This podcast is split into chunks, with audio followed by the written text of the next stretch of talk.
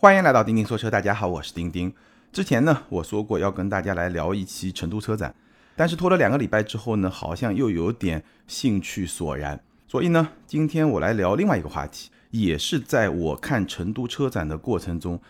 一直在思考、深刻感受到的这么一个现象。今天我跟大家来聊一聊中国品牌崛起的五种途径，因为在今年的成都车展上，确实中国品牌。很火，热度很高，也是给了我这么一个很深刻的印象，就是中国品牌正在崛起。那中国品牌崛起的这些道路、这些打法，其实也是过去几年我一直在思考的一些问题。今天节目里面我们聊到的一些内容，在此前的节目里面呢，我们也零零散散的跟大家分享过我的一些观点。只不过呢，今天我会把它们整理起来，相对完整的跟大家来分享我对这个问题的比较全面的思考。好，那我们就开始聊中国品牌崛起的五种途径，每一种途径都有代表的品牌。第一种途径呢，咱们来聊聊吉利和领克。吉利和领克这些年的发展，大家是有目共睹。尤其是领克这个吉利的高端品牌，现在在市场上已经是站稳了脚跟，而且已经有了非常多的一些产品，在市场终端的销量表现呢，一直也不错，可以说是中国品牌。高端化努力一个相对比较成功的案例，包括吉利这个母品牌这几年也是有了一个非常明显的一种增长。包括我们看到吉利最新推出的一些产品，它的产品力其实也是有明显提升的。那吉利和领克能够取得今天的这么一个成绩，我觉得他们走的这条路径、这条道路，我来概括一下，就是投资加上品牌战略。怎么说呢？我觉得。这一波吉利和领克的发展，它的起点就是吉利收购了沃尔沃。吉利收购沃尔沃可以说是全球汽车业二十世纪最成功的一次收购，在我看来没有之一，最成功的一次收购。吉利在收购沃尔沃之后呢，就创立了领克这么一个品牌。我在此前的节目里面也跟大家详细的讲过，为什么需要领克这么一个品牌，因为在吉利刚刚收购沃尔沃的时候。沃尔沃和吉利这两个品牌中间的这个距离确实太远了。如果吉利直接来用沃尔沃的技术，那就会拉低沃尔沃品牌的价值。所以呢，需要一个中间品牌，需要一个定位比吉利明显更高，但是呢又相对比较主流的品牌。所以呢，就有了领克。所以领克这个品牌创立的初衷，就是要去承接和消化沃尔沃的技术，同时又避免对沃尔沃的品牌价值造成。太过明显的伤害，这个是当时时代背景下的一个选择。那我觉得吉利包括领克，它做的非常成功的一件事情，就是它一方面，领克这个品牌，它的定位是介于吉利和沃尔沃之间，是一个主流的品牌，基本上它是去对标主流的合资品牌这么一个定位。但另一方面，它不仅是说有这么一个定位，它还做出了自己的独特的品牌的调性，主要是通过设计。这一点我觉得就做得非常的成功，甚至你可以说比某些国际大汽车集团做得更加的成功。比如说，你看通用旗下别克和雪佛兰今天在中国市场的区隔就不够明显，包括大众和斯柯达也不够明显。而领克和吉利除了说有高低之别，它的调性也有非常明显的区别。这个品牌定位，这个品牌战略，我觉得做的是非常非常成功的。所以。整体你就可以看到我刚刚说的吉利和领克的成功，投资加上品牌战略。领克建立以后，它先是制造了一些 CMA 平台的车，领克零一、领克零二、领克零三、领克零五。那这个 CMA 平台呢，就是沃尔沃打造的一个面向紧凑级车的这么一个平台，相对比较中低端的平台。然后呢，到了今年的成都车展，我们看到了领克零九，这个是基于 SPA 平台的一个。中大型的 SUV，SPA 平台就是沃尔沃研发的更加高端的这么一个平台。SPA 平台，沃尔沃的产品是 x C 六零、x C 九零，那 CMA 平台，沃尔沃的产品是 x C 四零，对吧？所以两个平台分别对应相对比较高端的或者相对比较中低端的这么一些产品。而领克从零一、零二、零三、零五，这个是 CMA 相对中低端，到零九，这个就相对高端一个 SPA 平台的产品。整个的过程，它是逐渐去消化沃尔沃的技术，然后去打造产品。那与此同时呢，吉利更慢一步，也在慢慢的利用和消化沃尔沃的技术。比如说，现在吉利品牌下面也有 CMA 的车，包括新锐、包括星越 L 这样一些产品，今天在市场上的销量表现也是非常非常不错的。那吉利用沃尔沃的技术，它首先是会比较慢，它先通过领克来消化，然后再过两年再通过吉利来消化。我们也很难说，再过两年三年会不会吉利也会推出 SPA 平台的产品。也是有可能的，所以这个节奏，我觉得就是非常有艺术性的这么一个把握。一方面，让领克品牌、让吉利品牌可以去利用和消化沃尔沃的技术，那与此同时呢，又不会对沃尔沃的品牌价值产生太过明显、太大的这种冲击。其实我们可以很深切的感受到，比如说新锐、星越 L 这样一些吉利品牌的 CMA 平台的产品，它的机械素质明显会优于同级别的。其他的中国品牌的那些国产车，这个优势我觉得还是非常非常明显的。所以这样一些产品也成为吉利品牌在市场上很有竞争力的这么一些产品。这个就是吉利和领克走的一条路，就是它去消化吸收沃尔沃的技术，但与此同时，通过很有节奏的这么一套打法，又不去伤害到沃尔沃的品牌价值。当然，你可能听到的很多说辞是。吉利和沃尔沃联合研发什么平台、什么技术，这个说法也没错。我打个比方，比如说两个伙伴一起做一家公司，一个出钱，一个出力，一个投资，一个出技术，那你是不是可以说他们是联合研发？也没错。但是呢，整体上来说，你就可以把它看作是吉利、领克通过投资，通过一个非常精巧的品牌战略。来消化沃尔沃的技术，从而让吉利在中国品牌整体这个阵营里面就冲出来。这个是吉利和领克的套路。那最后值得关注的一个品牌，其实我之前也提到过，就是极客。极客啊，你去看啊，极客经过一次股权架构的调整，从今天极客的股权架构上来看，你是完全看不到沃尔沃的影子的。领克是有沃尔沃的影子的，领克。它有一个很重要的股东就是沃尔沃。那当年，或者说也不是当年了，就更早的时候，极客还在领克品牌下面的时候，那相当于沃尔沃也是极客的股东。但经过一次股权结构的调整之后，沃尔沃就在极客的这个股东名单里面消失了，不管是直接的还是间接的，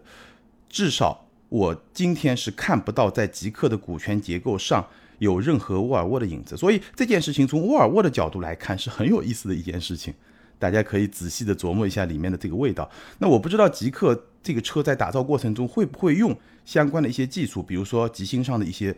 电动车相关的技术，这个不知道。但是呢，至少我们从股权架构上已经看不到沃尔沃在极客身上有任何的存在感。那这个说明什么呢？首先，这件事情从沃尔沃的角度来看很有意思的一件事情。其次，是不是也可以说吉利集团？它已经彻底的消化吸收了沃尔沃的技术，以后再用沃尔沃的技术，已经不需要再在股权结构或者说在品牌的战略层面做太过特殊的安排。这个是很有意思的一个潜在的看点。好，那以上呢就是中国品牌崛起的第一条路，通过投资收购，再加上一个非常强的、非常精妙的品牌运营的战略来。发展中国品牌，比较高端的中国品牌，我觉得还是比较成功的战略。无论是领克这一个品牌来看，还是吉利和领克综合来看，第二条路径呢，就是比亚迪走的这条路。比亚迪走的这条路的核心一个词就是技术驱动。我们先看销量数据啊，刚刚过去的八月份，比亚迪的月销量是六万七千六百三十台，同比增长是百分之九十点五。这个增长幅度非常非常的大，其中新能源车是卖了六万零五百零八辆，同比增长百分之三百三十一点九，而且新能源车的销量在比亚迪整体销量中的占比接近了百分之九十。那在新能源车这个版图内部呢，DM 也就是混动车型和 EV 纯电车型基本上就是各占一半，销量的增幅非常非常的快，明显比大盘要快很多很多。而且呢，新能源车毫无疑问已经成为比亚迪的绝对的主导力量。基本上，我觉得从明年开始，比亚迪完全不卖纯汽油车也完全没有问题。可能它继续保持汽油车的销售，更多是为了照顾到渠道上一些合作伙伴的利益。它完全可以不卖汽油车。然后我们再来看单品，秦八月份的销量是两万两千三百八十四辆，这个销量我还没有看到销量的榜单，但是这个销量的数字两万多辆排到中国轿车销量榜的前十。应该是没有什么悬念的，这个应该也是比亚迪有轿车排到中国轿车销量榜的前十，而且在可预见的未来，它进了前十，它就很难再出来了。所以这个对比亚迪来说，确实是一个非常非常好的发展的时代。我几个月前也买了一点比亚迪的股票，但是买的太少了，确实有点后悔啊。那比亚迪我刚刚说了，它是技术驱动的这么一个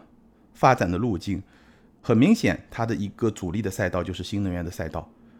尤其是混动。很多年前我们就看到了比亚迪的混动的产品，比如说我在上海就能看到很多的秦的插混，就是网约车非常喜欢用的一款车。那从最早的 DMP 到今天的 DMI，DMP 就是性能更强 （performance），DMI 就是 intelligence，效率更高。那这么一个发展的过程，其实也是不断成熟的这么一个过程。在我的观念中，一个好的混动应该是满足三个要求：第一，就省油；第二呢，你的性能要 OK；第三呢，你的可靠性要好。那比亚迪最早的 DMP 呢，可以说它的性能是超越 OK 的，百公里加速四秒多、五秒多。但是呢，在亏电状态下，并不是特别的省油。第二代的 DMP 会更好一点，但是 DMI 呢？它非常的省油，它的性能没有 DMP 那么好，但是在同级的产品里面也是 OK 的，也是不差的。同时呢，性价比做得非常的高，所以比亚迪更像是一个理工男，他就是硬刚这个技术，然后呢，正好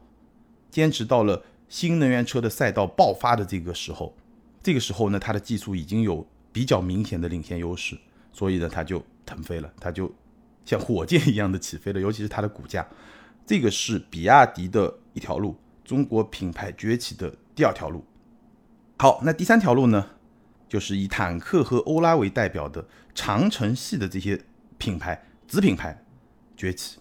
坦克和欧拉他们的成功，我给他一个定义，就是产品定位的成功。好像长城系突然就出了几个特别牛逼的产品经理，他好像也没有特别强的技术的突破。好像也没有说通过投资收购拿到了什么东西，他就是通过非常精妙的产品定位，突然之间就发现了一些，或者说制造出来一些细分市场，然后让自己去占据这个细分市场，成为这个细分市场的龙头老大，然后突然之间就起来了，也就是好像两三年的事情。比如说坦克，我觉得坦克的成功。就是长城在产品定位的层面重新理解了越野，也就是说，很多消费者买这种越野车，他可能不是真的要去越野，他要的就是那种越野的感觉。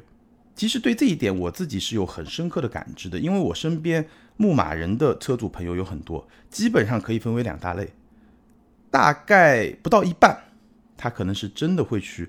玩越野，可能还不到三分之一，绝大部分超过一半。他就是在城市里面开这个车，他就是喜欢这个调调，喜欢这种感觉。所以呢，长城他突然就好像是发现了这么一个用户的心理，洞察了这么一种用户的需求，所以坦克这个品牌就是针对这么一个用户的需求，他去打造。其实这种套路啊，运动品牌，我不是说汽车啊，就比如说运动鞋，耐克、阿迪达斯已经发现很久很久了。很多所谓的专业运动品牌，其实它提供的专业性不是你需要的专业性，它更多的是给你那种感觉，你好像很专业那种感觉。所以基于这么一种对用户需求的洞察，就有了坦克三百。坦克三百这个车呢，我觉得它的成功有几个点做得很好，它把越野的风格和公路的适应性和性价比这三点做得很好。这辆车呢，看上去非常的野性，很像一辆纯正的越野车。当然，它的越野性能也还可以，但是这个越野性能相比牧马人还是有明显差距的。但是呢，它把公路的这种适应性，就是在公路上行驶的这种表现，包括内装的这种豪华感做的还不错，同时提供了一个很强的性价比。所以它就是越野风格加上公路适应性加上性价比，打造了一辆公路性能更好的平价版牧马人，就这么一款车。然后呢，一下子就爆了。坦克五百这个是成都车展上发的另外一款坦克的车型。这个车从产品定位上来说呢，我觉得就是越野风格加上一个豪华的大空间，再加上一个性价比。这是一辆豪华平价版的霸道，车长五零七零，轴距二八五零。然后动力方面呢，二点零 T、三点零 T 或者三点零 T 加上一个四十八伏，三点零 T 的最大功率是三百五十四马力。最大扭矩五百牛米，然后匹配一个九 AT 的变速箱，整个的车身的这个数据啊，和丰田的霸道就普拉多是非常非常接近的，基本上可以把它看作是一个平价版的普拉多。那我现场也看了这个车啊，这个车首先气场确实非常的强大，而且呢，豪华感也是比较足的。当然了，也有它的短板。从我的审美来说，啊我觉得这辆车没有三百那么好看。另外呢，它的第二排有比较明显的板凳感。就这个车啊，它底盘比较高，所以第二排的座椅呢就没有那么高，会相对比较低，有比较明显的板凳感。但无论如何，从它的定位来说，越野风格加上一个豪华大空间，加上性价比，我觉得这个豪华平价版的丰田霸道、丰田普拉多，在市场上应该也是比较有竞争力的，甚至你想不到有很直接的、很针锋相对的它的竞争对手。这个就是坦克，它在挖掘一个很细的这种细分市场。好，这个是坦克。然后呢，欧拉，欧拉简单来说呢，他做的事情就是两点。第一呢，他深挖女性消费者的这些需求，尤其是审美方面的需求。与此同时呢，他走在了电动车的赛道，这个快速发展的赛道上。通过这两点产品定位的组合。哎，你发现欧拉推出的这些车，那个所谓的猫家族，黑猫、白猫、好猫、芭蕾猫，对吧？特别像甲壳虫的那么一种造型，真的女生会非常非常的喜欢。所以呢，它跟坦克是两个完全不同的细分市场，但是呢，打造产品的这种思路，其实我觉得还是有很多的相通之处的。找到一个很细的细分市场，反而你会觉得。早两年长城推出的那个高端品牌，原来叫魏派，现在叫魏牌。这个高端品牌好像有点退居幕后的那种感觉。魏牌呢，现在让我感觉像什么呢？就像一个孵化器。原来它出了一个坦克三百，坦克三百一火，坦克品牌独立，然后魏牌它再去孵化一些新的细分市场的产品，比如说这次成都车展，它带来了一个复古潮架，还没有具体的车名。这个车牌上写的就是复古潮架，就是一个很复古风格的这么一辆车，外观有点像 PT 漫步者，不知道大家知不知道那个车，但是尺寸会更大，整个内装呢非常的复古，包括它的后视镜也是那种圆的，很复古的那种风格。那这么一个复古的潮流，如果说能够做成，是不是又会独立成为另外一个新的品牌？不知道。但是魏牌给人的感觉呢？它反而好像有点退居幕后的感觉，因为我之前也说过，魏这个品牌啊，它虽然定位比较高端，但是它好像没有太强的自己的特点，它好像只是一个精装版的长城的产品，哈佛或者别的一些产品，自己的特色不够鲜明。但相比之下，现在你看到坦克和欧拉，他们的品牌的特色就非常非常鲜明。这个就是中国品牌崛起的第三条路，通过非常有洞察力的产品定位。来找到新的细分市场。第四条路呢，就是红旗为代表的国潮。我们知道，在最近这些年，整个中国的消费品市场，国潮都是一个非常重要的趋势。几乎所有的消费品领域都有国潮的产品。那在汽车领域呢，最好的代表就是红旗。红旗当然它有来自历史的这种品牌的底蕴，这个就不用说了。然后呢，它用了比较好的设计。能够把这种品牌的历史底蕴承接过来，所以呢，打造出了这么一个中国的高端品牌。H 九包括 HS 五这样一些产品的销量表现也是相当不错的。不过呢，必须要承认，红旗它的产品还是有比较明显的短板的。我觉得主要是两个，第一个呢，就是在机械素质方面，相比主流的国际品牌还是有差距的。比如说，不知道有多少朋友注意到，前段时间汽车之家做了一个 2.0T 发动机轮上功率的实测，实测了今天市场上几款主流的 2.0T 发动机，其中红旗 H9 好像是 H9 这个 2.0T，它的功率的损失就是比较大的，说明这台发动机它实际的。能够提供的轮上的动力是比较弱的，相比它发动机端标称的这个功率差距比较明显，这个折扣率会比较大。大家可以具体去看。那这个也证明什么呢？证明它在发动机技术方面还是相比国际品牌是有比较明显的差距的。那另外一方面呢，就是红旗的产品啊，我拍过 H 九，拍过 HS 五，给我的感觉啊，它的制造品质这种稳定性。相比主流的合资大牌，还是会有一点差距。所以呢，我其实觉得，从我个人的观点观察来看，我是强烈建议接下来红旗把比较多的资源放到新能源车这么一个领域，因为这是一个全新的赛道。我们待会儿会说，这个赛道未来几年的成长趋势会很大。如果能够把国潮这个概念和新能源赛道这两点组合起来。我觉得能够比较好的去规避传统车厂在传统三大件方面的一些短板，这样也许它的发展会更快。无论如何，国潮下的红旗算是中国品牌崛起的第四条路。第五条路就是以理想、未来、小鹏为代表的造车新势力。那他们的套路呢？我的总结啊，就是找到一条赛道，然后渠道变革，再然后。结合各自的另外一个特点，比如说理想，它就是赛道加上渠道变革加上产品定位；未来是赛道加渠道变革加服务或者说社群的建立；小鹏是赛道加渠道变革再加上本土特斯拉这么一个定位。我们先来说这个赛道，新能源车的赛道，我刚刚说到了，在未来的几年会有非常非常大的发展的潜力。到今年二零二一年。新能源车的市场渗透率，也就是说，我们预估啊，全年中国市场的新能源车会占到中国市场所有新车销售的百分之十左右，百分之十。那按照咱们国家产业政策的目标，到二零二五年是要到百分之二十，也就是说，要在今年的基础上再增加百分之十。那现在中国汽车市场的容量呢，一年差不多是两千万出头，那你就按两千万来算，再增加百分之十，就是再增加两百万辆。也就是说，从今年到二零二五年，四年的时间，中国新能源车每一年它的这么一个年销量的增量要达到两百万辆。当然，这个是二零二五年才达到，中间那几年可能是逐渐增加，但是没有那么多。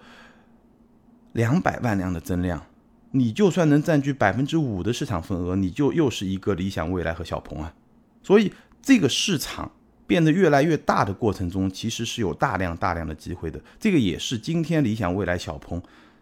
它能够获得比较大的发展的一个很重要的方面。在一个市场快速扩张的过程中，甚至你的产品有这样那样的瑕疵，或者你有这样那样的小问题，只要不是那些致命的问题，你都有机会出来。那与此同时呢，我觉得这三个品牌他们还是抓住了另外一个时代级的趋势，就是渠道。我们知道传统汽车销售都是通过 4S，通过 4S。这么一个渠道，然后来销售，其实车厂和消费者之间并没有直接的关联。但是呢，特斯拉、蔚来、理想、小鹏这样一些美国的或者中国的造车新势力，他们用的销售方式都是直销，也就是直营，直接卖给消费者。那这种方式呢，我之前分析过，直销和经销商销售这两种销售方式各有利弊。但是对于新能源造车新势力来说，直销显然是更加合适的。首先呢，今天是一个大数据的时代，车厂它要去获得用户的数据，或者说它要去跟用户建立一种关联，在技术上它就更加的轻松，不像以前那么的复杂，主要是通过线下，现在通过线上，其实车厂跟消费者建立这种关联，它本来就更加的容易，它也能够更轻松的去获取和管理消费者相关的这么一些数据。那与此同时呢，汽车的智能化，汽车的智能化也让车厂能够。更轻松的去获得更多的数据，所以大数据时代加上汽车的智能化这两种趋势结合起来，会让直销变得可能而且可行。当然了，现在这几家造车新势力都是在起步阶段，一下子规模也并没有铺得很大。那在这么一个阶段，直销也会更加的适合。如果规模变得很大的情况下，是不是还要回归到 4S 店的模式？这个我们也可以继续去观察。那在新能源车的赛道加上渠道变革这两个核心的趋势之下呢，我刚刚也说了，这三个中国造车新势力的今天来看啊，比较领军的品牌，他们其实也还是有各自的。别的一些独门的绝技，比如说理想，理想现在只有一款车，基本上每个月能卖近一万辆，市场销量表现非常好。我的印象中啊，理想 ONE 这款车在这个级别的七座 SUV 中，哪怕跟汽油车来比，应该也是销量仅仅次于汉兰达，排到第二。所以这个真的产品力还挺强的。那这个主要我觉得还是基于产品的定位，它找到了一个。很好的产品的定位，能够去满足这些用户的需求，同时又把成本和价格控制在一个非常合理的这么一个水平，这个是理想它的这么一个打法。那未来呢？未来其实是一个在我个人看来根本就没有办法去模仿的这么一种打法。它在服务上，它在社群的建立和管理上投入的资源，可能别的车厂是不太愿意这么去投资的，所以。你很难羡慕。我之前说过，我劝极客别学未来这套打法，真的是学不来。当然，这套打法它也是会有风险的。比如说，之前未来的自动驾驶出了一些问题的时候，出了人命的时候，那未来车主中也发生了一些分裂，会有不同的这种声音，也会有这样那样的问题。但无论如何呢，我觉得这套打法至少今天来看，对于未来这么一个高端品牌的建立，它还是适用的，还是有效的。那小鹏呢？赛道加渠道变革，加上一个本土特斯拉的这么一个定位，也就是说，小鹏它会去模仿特斯拉的产品的一些特质，或者说特斯拉对技术的一些方向路线这样一些东西，它会去追随。但与此同时呢，它又会更本土化，更适应中国市场的这种需求。那这么一个特别的定位呢？一方面给他自己的发展指明了道路，另一方面呢，也能让他的产品快速的迭代，去适应中国市场的这些需求。所以这三家成为造车新势力里面比较领先的三个品牌，我觉得也是各自有各自的打法。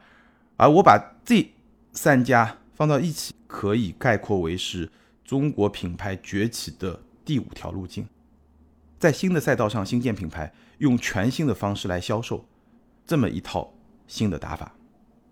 好，以上就是我观察、思考、总结的中国品牌崛起的五条路径，不知道大家能不能够认可？如果你对这个话题有什么样的观点呢？也欢迎在评论区留言，和更多的听友和钉钉来进行交流和互动。还是那句老话，留言和评论永远都是对钉钉最大的支持。接下来呢，我们来看上期节目的听友留言。那上期节目呢，咱们聊了一聊三缸机和三缸车，ID 是与时俱进零一这位听友他说，其实三缸机本身没有问题，只是我是觉得它的位置放错了。如果一台纯燃油车搭载三缸机，是会有很多人喷；但如果一台增程式混动车搭载三缸机，比如理想 ONE，那就很少人喷，因为三缸机在那种混动车上只是一个辅助角色，主要起发电作用，能显著增加续航，你也感觉不到抖，体积又小，好处多多。你们怎么喷？所以我想，未来这种单缸、双缸、三缸机用在增程式汽车上都没什么问题，但用在纯燃油车上肯定有争议，动力小还抖。